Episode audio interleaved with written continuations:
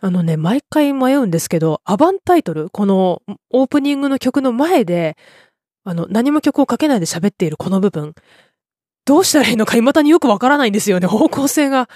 固まらなくてですね、どんなダ話をすればいいのかって全然、ダ話って言っちゃってますけどね、ダ話になっているからなんですけど、どんな話をしたらいいのか全然まだわからなくてですね、まあ、アバンタイトルだけで5分使っちゃって早く行けってこうサブから怒られるぐらいにはなってみたいんですけど、まあ、いいか。しのごの言わずに始めましょうかね。2019年2月19日金曜日、えー、午後23時ぐらいに撮っております。えー、三毛猫電力の寝転びラジオボリュームエピソードどっち？エピソード3スタートです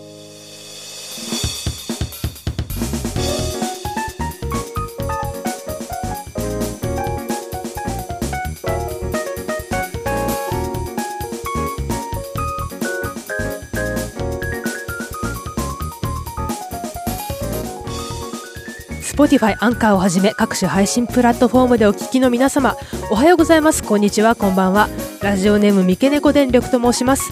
この番組は TBS ラジオアフターシックスジャンクション通称アトロクのリスナーにして駆け出しポッドキャスターの三毛猫電力が前の週のアトロクのまともに聞けたコーナーについてだけ喋ったりまた自分が最近親しんだ取り組んだカルチャーについてその進捗をご報告する番組です。ということでエピソード3でございます。アバンタイトルがグダグダすぎて、えー、へこんでいるんですけれども アバンタイトルってどんなことを喋ったら楽しいか皆さん、えー、お便りぜひ、えー、送ってください。ということで、えー、ツイッターのハッシュタグの方にもねあのメッセージいつもいただいておりまして今回ねあの個人的にマイスイートホームのなんか巨大な一撃が来たんですけれどもえっ、と、えー、読みますね。先日拝聴して結果普段の視聴速度を2倍から1倍に戻し喋りの巧みさに膝から崩れ落ちるなどした寝転びラジオ。アトロクのユーザー振り返りがメインのためラジオの二次創作が中心なのですがそれだけでない部分も感じさせてとても良いということでこれポッドキャスト番組「営農とサブカル」のジョーさんから頂いております。くアトロクであれだけ魅力的に紹介されてそしてジョンさん自身のねあの特集会もめちゃくちゃ面白かった。映像とサブカルの中の人に聞いていただけるとはまさか思っていなかったのでいやいやありがとうございます。恐縮です。あのジョンさんの映像とサブカルもめちゃめちゃねもうエピソード数がたくさんあるのでこれなんだろうって思ったものから聞いているんですけどえっと最近聞いたのはデスストランディングかな？あの小島秀夫監督のゲームのね、アトログでも取り上げられてましたけれども、デスストランディングの中の、まあ、植物の描写について、これはこうこういうことなんじゃないかっていうゲームの中の設定から、まあいろいろ不足部分、不足情報を補いつつガチ農家の視点から分析するっていうね、なかなか、あの、毎回クレイジーな クレイジーなんですけど、はあ、なるほど、そういうことがあるのね、ものの見方とか考え方とかとしてっていうね、毎回あの自分の知らない世界の扉があのバカバカ開いていくっていうものすごいスピードで扉が開きすぎてもう眩しいみたいなそういう番組ですけれども本当に面白いのでぜひ A ノートサブからも皆さんチェックしてみてください。それからえー、っとフォームにもねいただいてます。フォームのね活用度がだんだん上がってきているようで大変ありがたいです、えー、ラジオネームたけさんからいただいております。ネコロビラジオボリューム2やはり三毛猫さんのポエトリーリーディングにしびれました。帰宅中歩きながら聞いたのですが鼓舞されるような心臓をぎゅっと掴まれたような感じになりました。とても素晴らしいポエトリーリーディングをありがとうございました。といただきました。いやありがとうございます。そうなんです。前回のねアトロクのスポット振り返りのコーナーでかなりエクスペリメンタルなことをやっておりましてえー、っとあれ何でしたっけ？もう記憶が 薄れてるんですけれども。あそうだそうだ。えー、と渡辺志保さんの、えー、主張あふれるフェ,、えー、フィメールラッパークビアラッパーの世界ということで、まあ、それに対して当事者でないもののあのアクションというか声が世界を変えるのだという、まあ、自分の仮説を、まあ、支えてくれるようなあの詩の一編として宮尾節子さんの「誰が世界を語るのか」というのをねリーディングしてみたんですけれども結構ね自分の身の回りでもあのリアルの知り合いとかからあれ良かったよとかってあの感想をもらってたりとかしてあの初めはおっかなびっくりだったんですけどだってねえ番組の感想喋ってていきなり詩読まれだしたらちょっとビビるんじゃないかなと思って自分だったらビビるなみたいな 思ったのでどうなることやらと思っていたんですが、まあ、やってよかったですね結果本当に皆さんから何か心の中に、ね、立つさざ波のようなものをね、感じていただけたんだったら幸いでございます。はい。ということで、えー、メッセージ紹介また中間の部分に取りますので、一旦この辺りにして、今回のメニュー紹介です。まず、この番組の前半は、前の週のアトロクのまともに聞けたコーナーについてだけ振り返るアトロクスポット振り返り。そして後半は、私、三毛猫電力が最近親しんだカルチャーについてその進捗をご報告するカルチャー進捗どうですか今回はダブポエトリーについて取り上げます。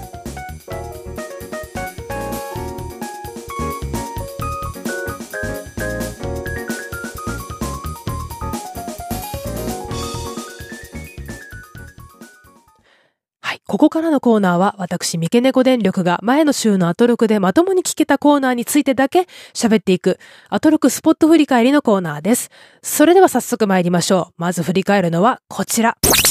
2月16日火曜日、音楽ジャーナリスト高橋義明さんによる月刊ミュージックコメンタリー。今回は K-POP におけるボディポジティブとフェミニズムについてでした。いやーメッセージもはっきりしているし勇気を与えてもらっているし、えー、それを伝えるパッケージも文句なしにかっこいいとあればもうこれはディグっていくしかないでしょう。そしてもう一つ。2月18日木曜日。d j k o さんの80年代ハイエナジーユーロビートアーリーヒップホップミックス。それに続けてビヨンドザカルチャーの面白入試問題特集。面白入試問題でありそれはあんまりにもあんまりなんじゃないの？という、まあ、受験というものの本質についてうんと考えさせられた1回でした。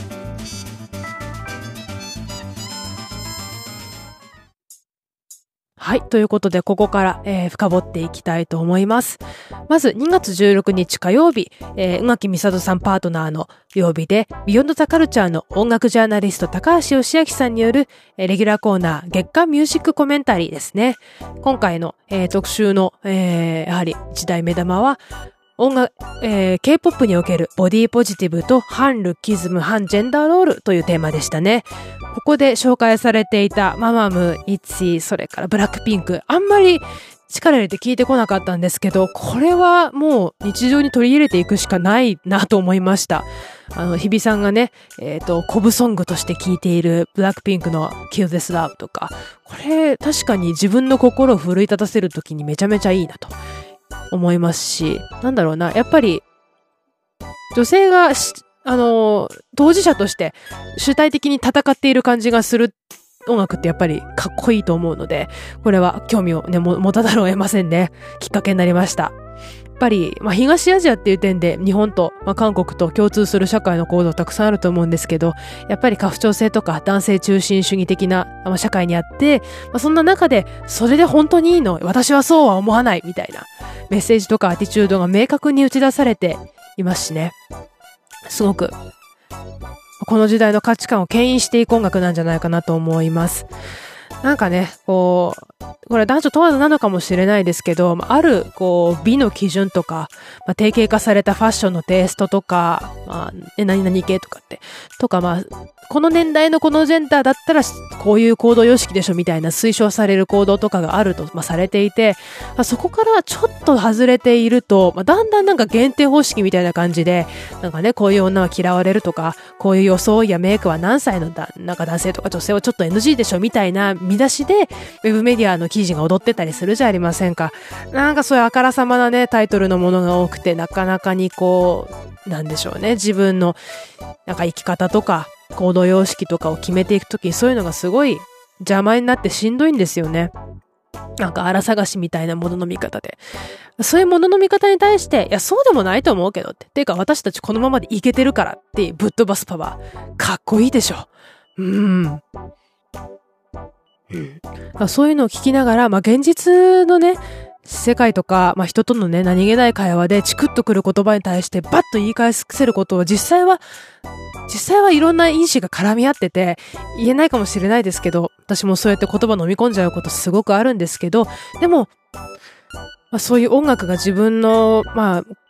普段聴いてるプレイリストの中にあるっていうだけで何かお守りというか支えになるんじゃないかなと思うので、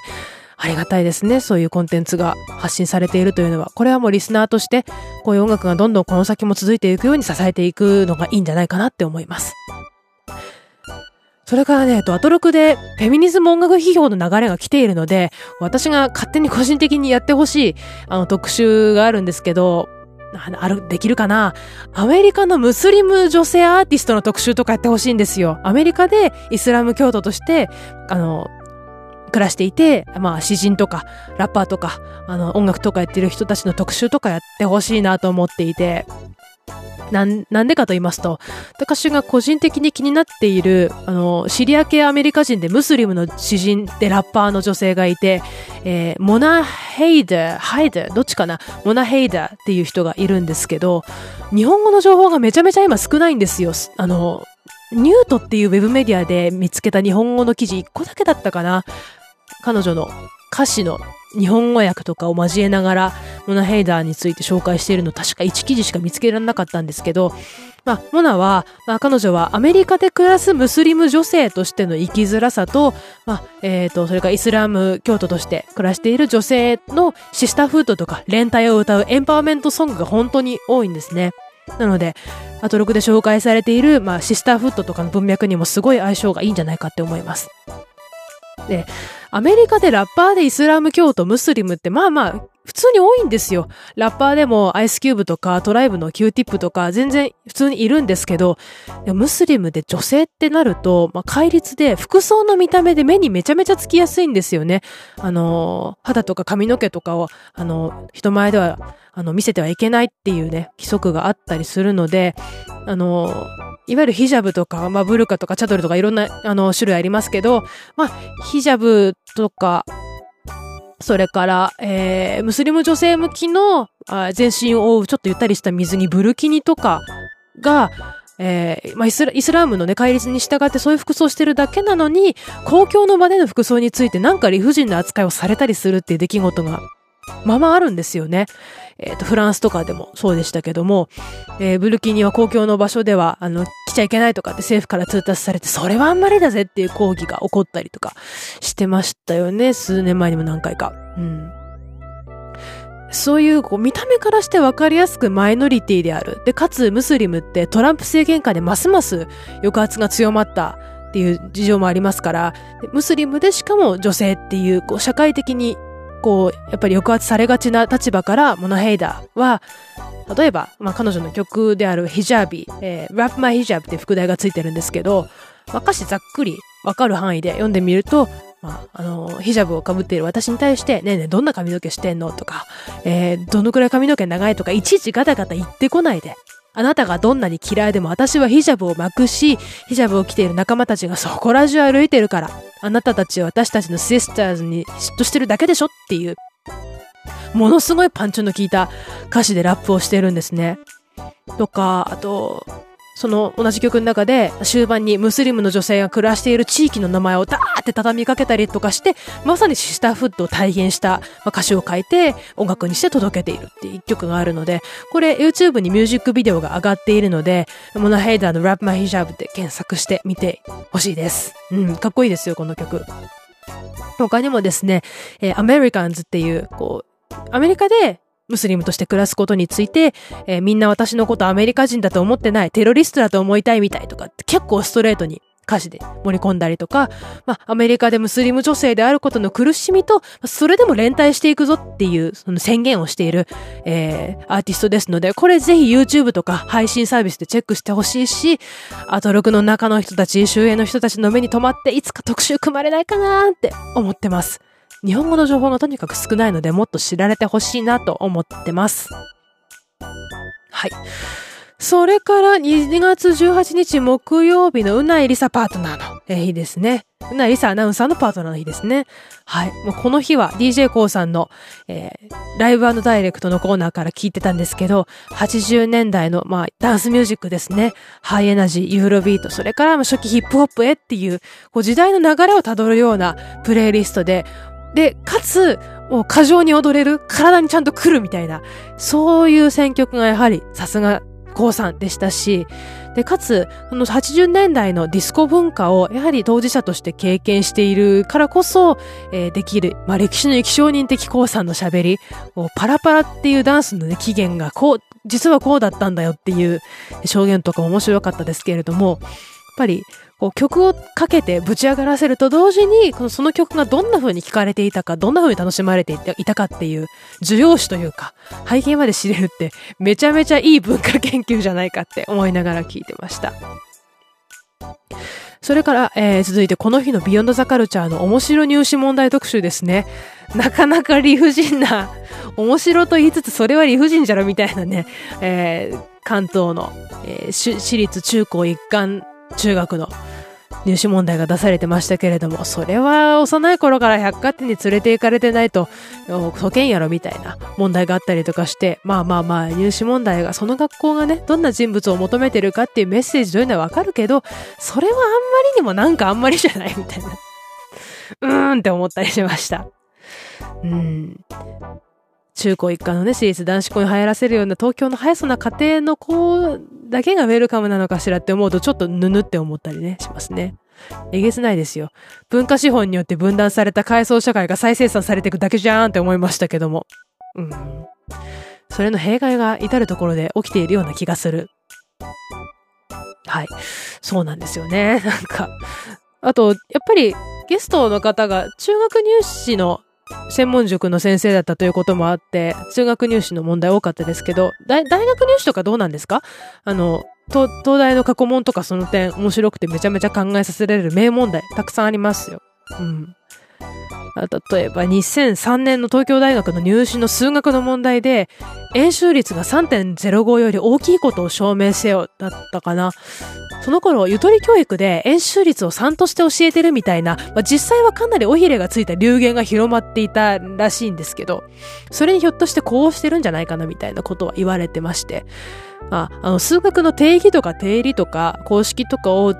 丸暗記するんじゃなくて、もちろん覚えるの大事ですけど、知識と同時に、それあなた自分の言葉で説明できるっていうところを東京大学の入試ってついてくるので、これ、受験批判でよく言われる単なる詰め込みとかとは一線を画しているんじゃないかなって思います。あと2010何何年だったか忘れちゃいましたが、えー、同じく東京大学の世界史の長文論述の問題というのが毎年出るんですけど、毎年何かしらテーマがあるんですよ。例えば、あの、19世紀のロシアの外交政策とその影響とかを、まあ、あの、各国の、まあ、時代の横並びの状況ですね。縦の歴史じゃなくて、横の同じ時代の違う地域の歴史をどれだけ把握してるかみたいなのが出てきたりとか、あと一方で縦の歴史をゴーッと聞いてくる問題もあって、例えばエジプト5000年の歴史を600字で書かせたりとか、そういう無茶な問題も出るんですけど、数年前に出た何年だったかな？世界史の中の、中でも女性史に絞って書かせるっていう問題があったんですよ。問題文もね、すごく長くて、ヒントをめちゃくちゃ与えてくれるので、その順番に沿って書いていくっていう。キーワードとかもね、あるので、キーワード全部使って書きなさいっていう感じなんですけど、世界史の中の女性の歴史について書くっていう年があって、例えば、ビクトリア朝時代の良妻賢母の思想であったりとか、と第一次第二次世界大戦の時期の、まあ、総力戦の時期を経て、女性の社会的地位が上がったこととか、あと科学者マリー・キュリーとか、看護師のパイオニア、ナイチンゲールの名前がね、あの、指定語句に出ていたりとかっていう年があったんですけど、この時期はちょうど、フェミニズムとかジェンダースタディの面から様々な社会問題が表立って議論され出した頃なので、私その問題を見て、やるじゃん東大って思いました。うん。まあ、東大に来たいなら、こういう問題について考えられる大人になってくれよなっていう、まあ、東大からのメッセージとも受け取れるんじゃないかと思うんですよ。で、しかもその東大って、まあ、よりによって大都市の中高一貫男子校出身者がもう圧倒的大人数でもう合格しちゃうような大学ですよ。そこでその問題出してくれるってなんてメッセージ性強いんだろうって思いましてね。うん。そうですよ。沢田記者の男子校特集にもつながっていきますね。うん。うん、もどかしい、もどかしい再生産されるこの構造。うん。ということで、大学入試特集も楽しみにしております。はい。ということで、えー、勝手に、勝手にね、自分の視点から振り返ってまいりました。アトロクスポット振り返りはここまでにして、この後はメッセージコーナーです。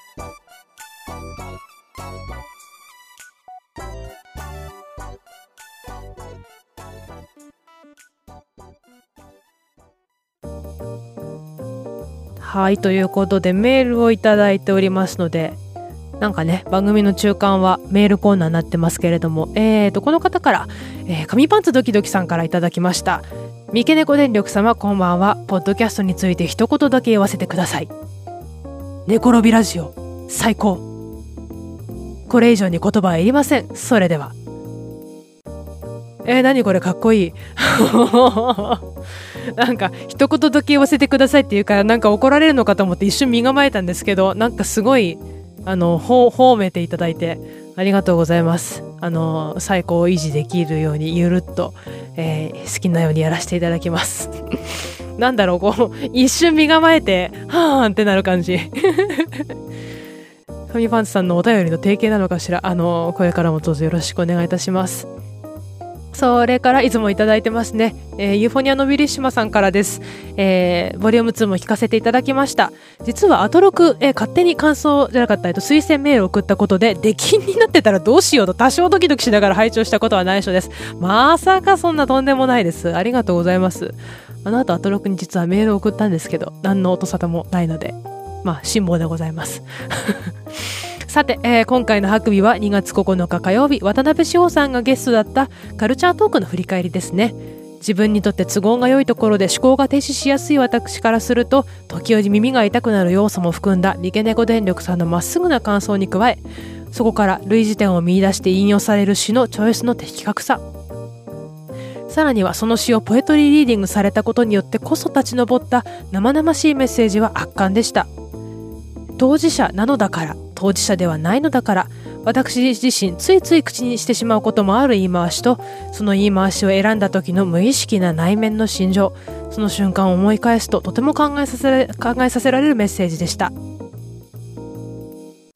そして別の角度としては印刷された詩を読むことと人の言葉を返して詩を聞くことは全くの別物であるということを体感できたのも今回私にとっての収穫です。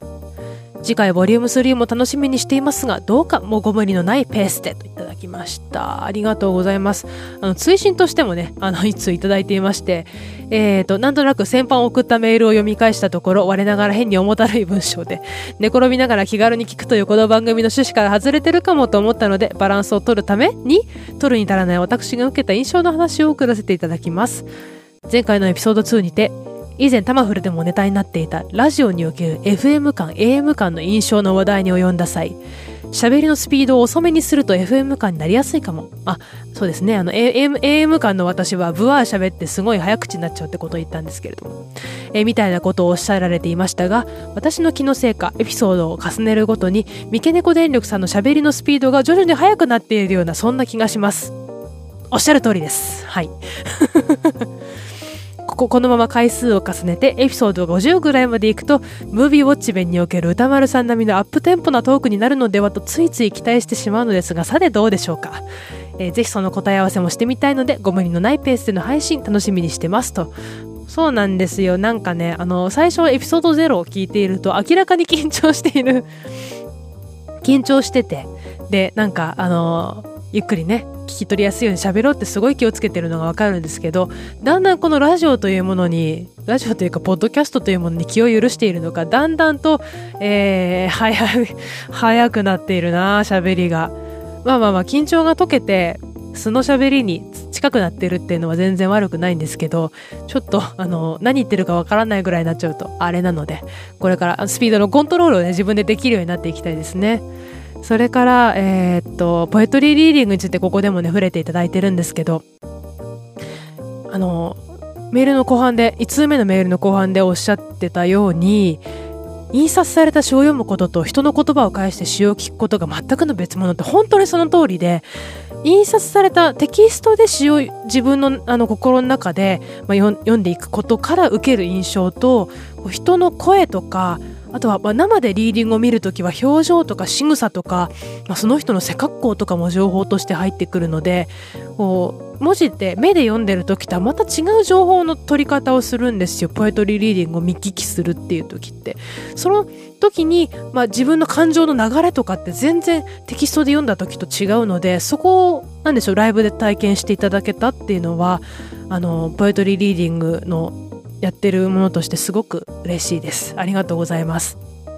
なんか、三毛猫電力なのか、な、中の人なのか全然ね、わからなくなってるんですけど、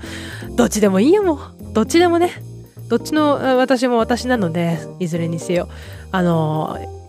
これからもいろいろエクスペリメンタルにスポークワードをね、この番組の中でやっていくかもしれませんので、よろしくお付き合いください。はい。ということで、メール、えー、ありがとうございました、えー、今後もですね、どんなタイミングでも結構ですので、えー、皆様からのメール、メッセージお待ちしております。えー、ツイッターのハッシュタグでつぶやく方は、ハッシュタグ MKNKRadio、MKNKRadio でつぶやいてください。またメールの方は、えー、mknk. 電力 .gmail.com まで送ってください。それから、えー、メールで送るのもちょっと面倒だなという方は、えー、サクッと送れる、えー、Google フォームも用意しておりますので、そちらもご活用ください。皆様からのお便りお待ちしております。それではお便りコーナーここまでにしまして、この後はカルチャー進捗どうですか？今回はダブポエトリーを取り上げます。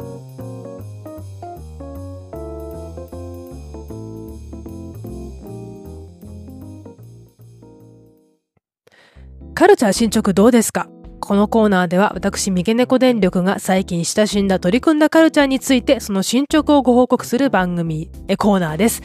えー、前回も番組とコーナー間違えた気がするな。はい。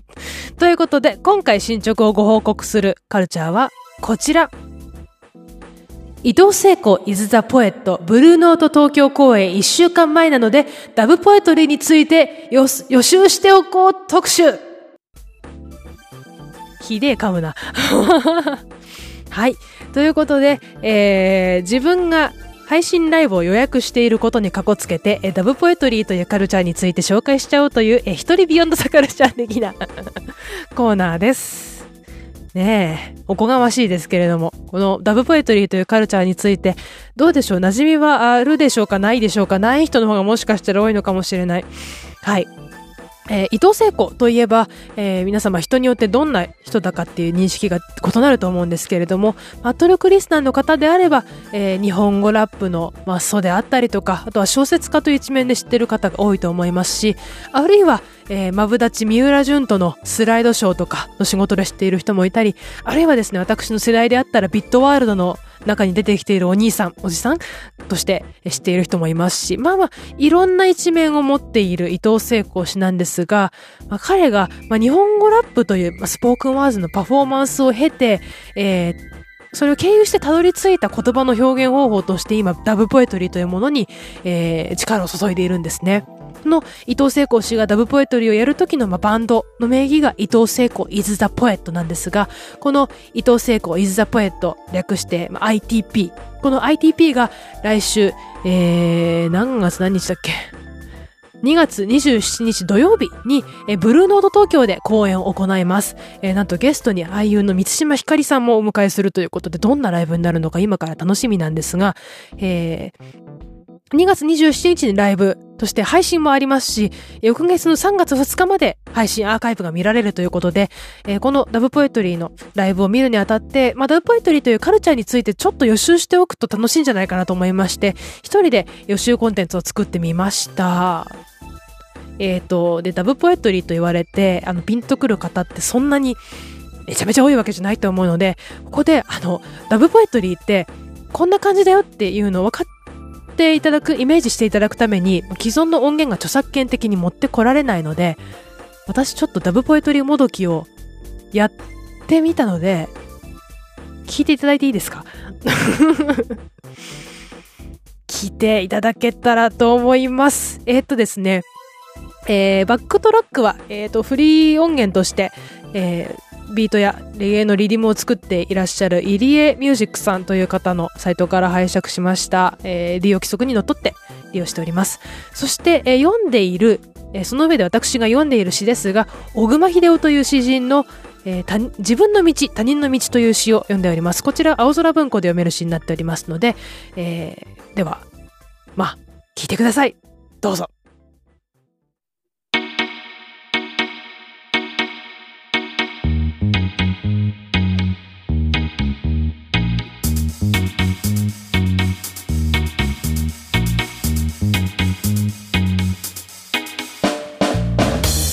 素晴らしいかな。私は好む通りの生活をここまでやり通してきた。そしてここに誰に遠慮なく怒り泣き歓喜し虚偽を憎むことができる。肩意地な奴らのために階級的肩意地を持って答えてやれるし潔白な友へは明けっ広げで魂を売り渡してやる。潮の差し引きよりももっと移り変わりの激しい感情の使い道をはっきりと私は知った。人間へもまた猫へも犬へも花へも樹木へもあらゆる人間以外のものにも彼らの希望を代弁してやろう。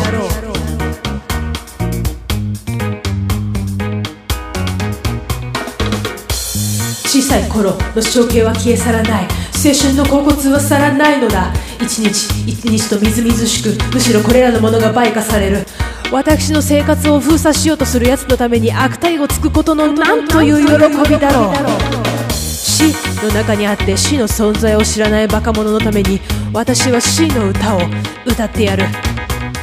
生の中にあって生きていることを知らない者へも同様にそして私は彼らを罵る。君らはもう生きていないと。青春を粗末にする者は早く老いてしまえと祈ってやろう。私は知らない。私や友の魂の行方を方向をどこに登っていくはしごがありどこに君が降りていく階段があるかを。私が知っているのは上へも下へでもなく困難な前方へだ。前方へだ。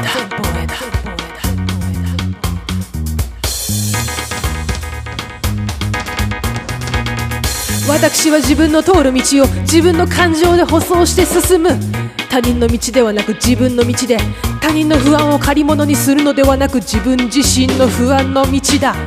私は他人に私の道を指し示すほど勇気は持っていない。友は諸君はまたひたむきに歌う喜怒哀楽の良い楽器だ。私もまた雨の中で感情の太鼓を打とう。そして期待する晴天の日を。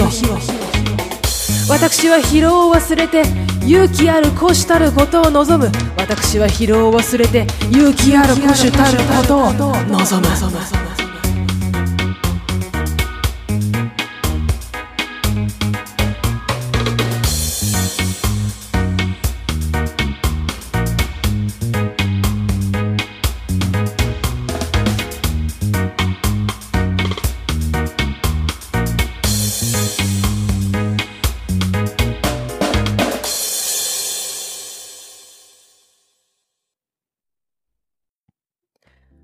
ということで、えー、ダブポエトリー版、小熊秀夫、自分の道、他人の道を聞いていただきました。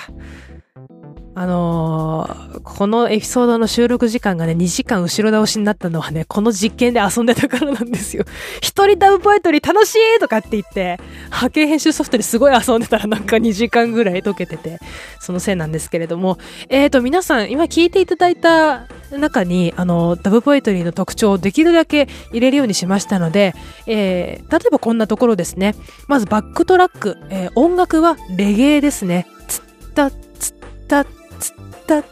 たっていう、えー、リズムが特徴の、まあ、ジャマイカの音楽です。ヒップホップとは兄弟分みたいな関係で語られることが多いですね、ジャンル的には。はい。それから二つ目の特徴として、えー、読まれるもの、テキストは即興、フリースタイルではなくて、あらかじめ書かれたテキストであること。これは自分の書いたものとかでもいいし、他人の書いたものでも良いですね。とにかく既成のものを読むというスタイルが、えー、よくある一般的な方法です。そして3つ目、なんといっても、えー、演奏と声にダブ処理がされていることですね。このダブ処理ということについても、えー、この後ちょっとご紹介していこうと思います。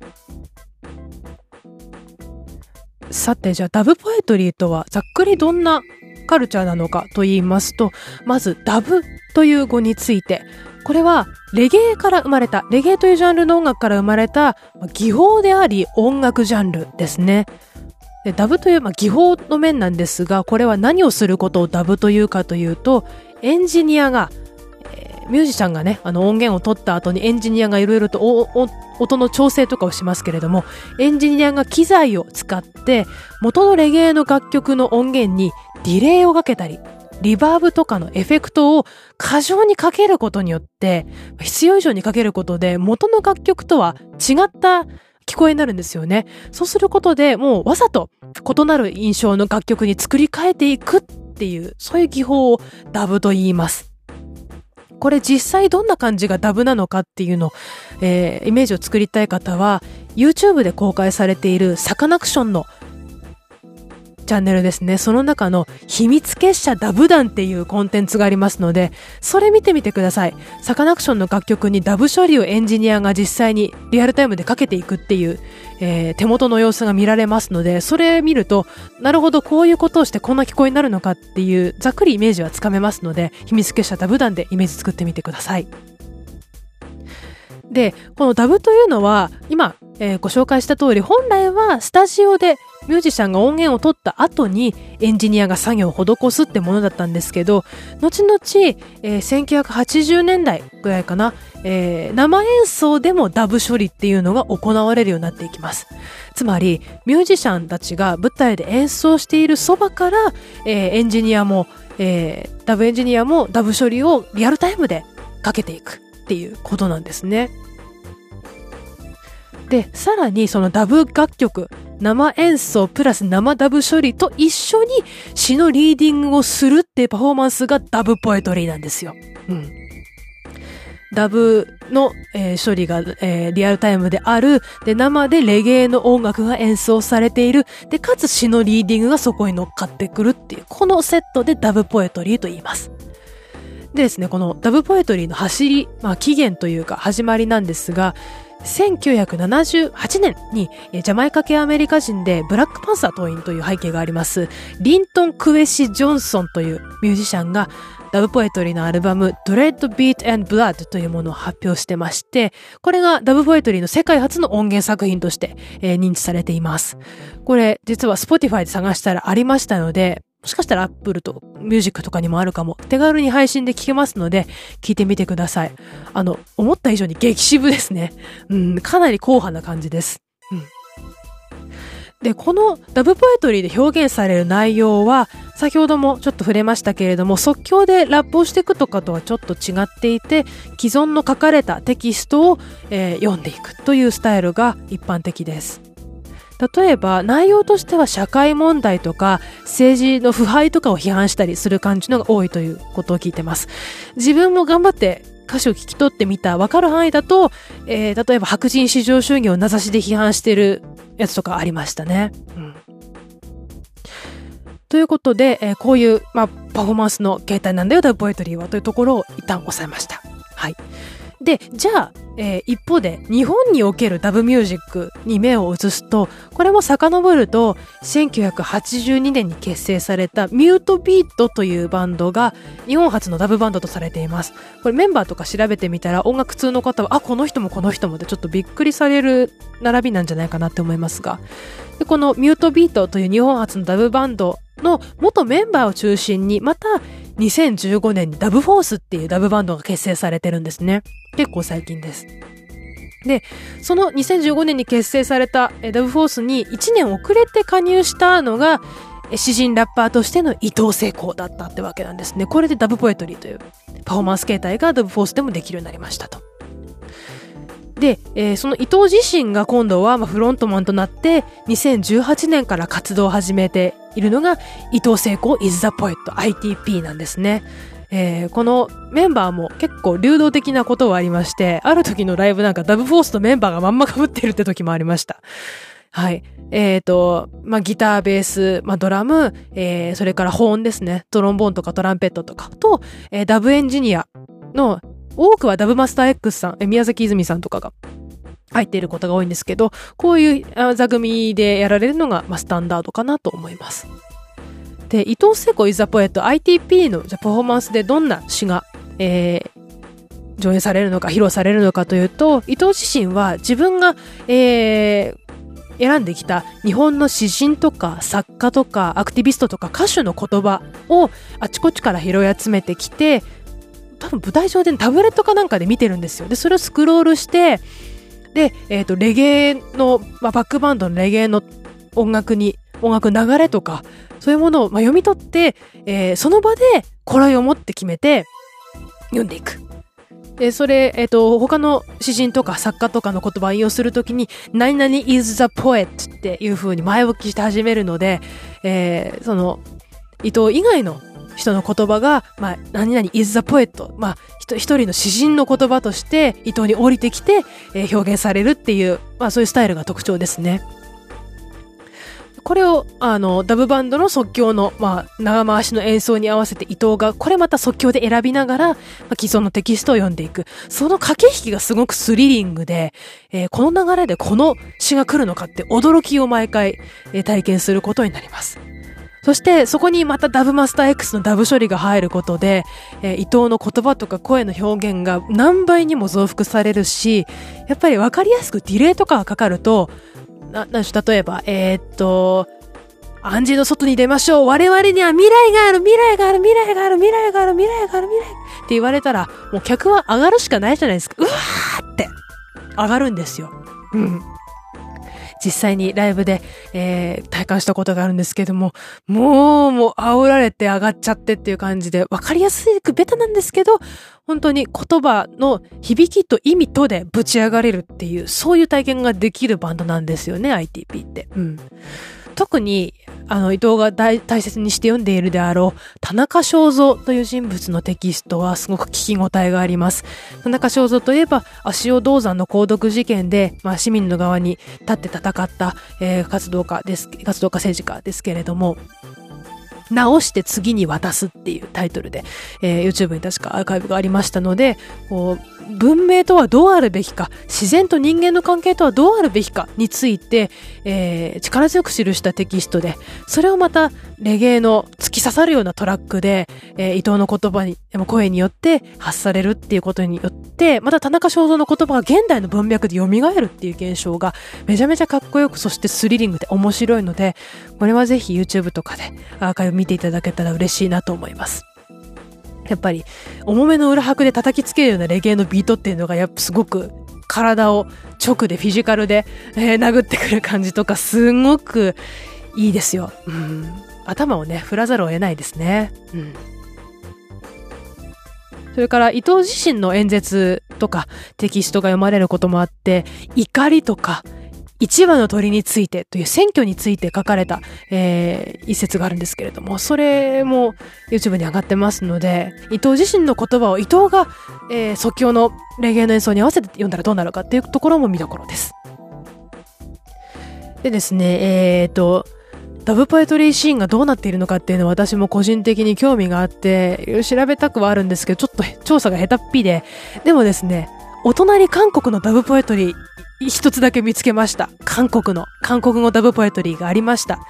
えっ、ー、とですね、ノソンテクザ・ソウルソースミーツ・キム・ユルヒっていう名義でやっている音源がありまして、キム・ユルヒという女性のパフォーマーが、まあ、ボーカルというか、えー、リーディングをしている人なんですけれども、なんとこの方ですね、えー、韓国の伝統芸能である語り物音楽といいますか、えー、パンソリっていう伝統芸能の、まあ、パフォーマーなんですよ。パンソリあんまりちょっとよく分かってないんですけど、まあ、太鼓1台と、えー、語り手1人によって展開される、まあ、何か物語か詩歌なのかなを節回しをつけて、えー、語っていくっていう語り物音楽があるみたいなんですけど、そのパフォーマーが、まあ、ノソンテクというミュージシャンが率いる、まあ、ダブバンド、まあ、レゲエですよね。レゲエとダブ処理によって演奏されるバンドと、まあ、融合したらどうなるかっていう、そういうバンドなんですけど、これね、激渋でやっぱりこれかっこよかったですね。パンソリの独特な節回しと、まあ、キム・ユルヒの本当に芯の通った強い声とがぶつかり合った時の、あの、パワーというか、何かとんでもないことが起こっているぞっていう、そういう感じ。面白かったので、これちょっと概要欄かなんかに貼っておこうと思うので、韓国ダブポエトリー、これも、あの、多分最先端のシーンどうなってるか絶対に面白いと思うんで、えー、チェックしてみてください。ということで、ここまでご紹介してきましたダブポエトリーの、えー、公演が見られる伊藤聖子イズザポエトブルーノート東京公演。2021年2月27日、えー、開催。そして、翌月に3月2日まで配信アーカイブが見られますので、詳しくはブルーノート東京の公式サイトや e プラスなどの、えー、プレイガイドをご覧ください。以上ここまで、カルチャー進捗どうですかのコーナーでした。